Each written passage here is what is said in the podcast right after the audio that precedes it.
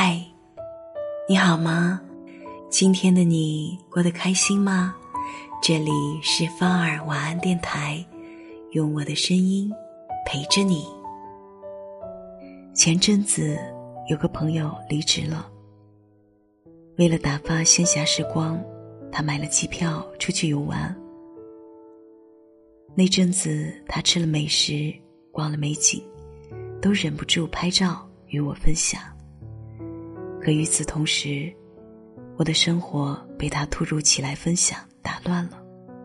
有时我正在开会时，会收到他发来的视频；洗澡时会接到他打来的电话；晚上一聊天就是一整夜。这样长时间的打扰，对我的生活节奏带来了极强的干扰，甚至让我难以静心去做一件事。那一刻，我突然悟出一个道理：人生在世，交友可以，但千万别惹比你闲的人。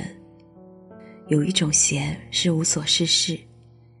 仔细观察，你会发现，我们身边有不少这样的人。有人在工作中摸鱼划水，有人在游戏中自得其乐，还有的人不光自己没事干。还想拉着你一起消极堕落。读者小华曾说，他大学时有一个朋友，很追求那种终日无事的日子。别人准备考证时，他说：“考那么多证干嘛？不用逼自己那么累啊。”别人打算晨跑时，他赖在被窝里，说：“还是打游戏最舒服。”毕业后，他去了一座小城市。找了份不怎么忙的工作，消遣度日。虽然工资不高，但好在花费也小，勉强能够维系生活。可正是那阵子，小华饱受他的打扰，也开始重新审视这段关系。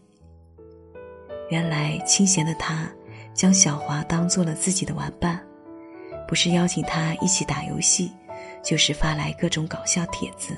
问他好不好玩那会儿的小华正处于工作最忙的时期，根本没有太多消遣时间。可朋友不理解，一面对小华的上进嗤之以鼻，一面发来各种消息炮轰他，想吞噬掉他所有空闲的时间。在这位朋友的影响下，小华会怀疑自己留在大城市里的选择有没有错。甚至在夜深人静的时候，开始羡慕这个立志要过得清闲日子的朋友。人们都说，过于安逸的生活，迟早会消磨掉一个人对生活的热情。殊不知，交到一个无所事事的朋友，也会打消你对美好生活的期待，让你甘于堕落，不思进取。所以我劝你。一定要远离那些无所事事的人。毕竟，在这个世界上，沉沦总比打拼更舒服，消遣总比自律更容易。所以，交什么样的朋友，就过怎样的人生。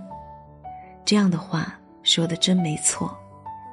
当你将时间浪费在这些毫无意义的人和事上，你也会逐渐丧失自己。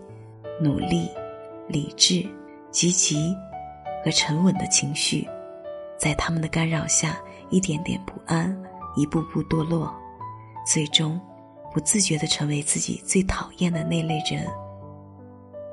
所以我劝你，真的别惹上那些比你还闲的人。人生路还长，将时间花在更有意义的事情上，你也将因此。拥有更广阔的胸怀和更丰富的人生。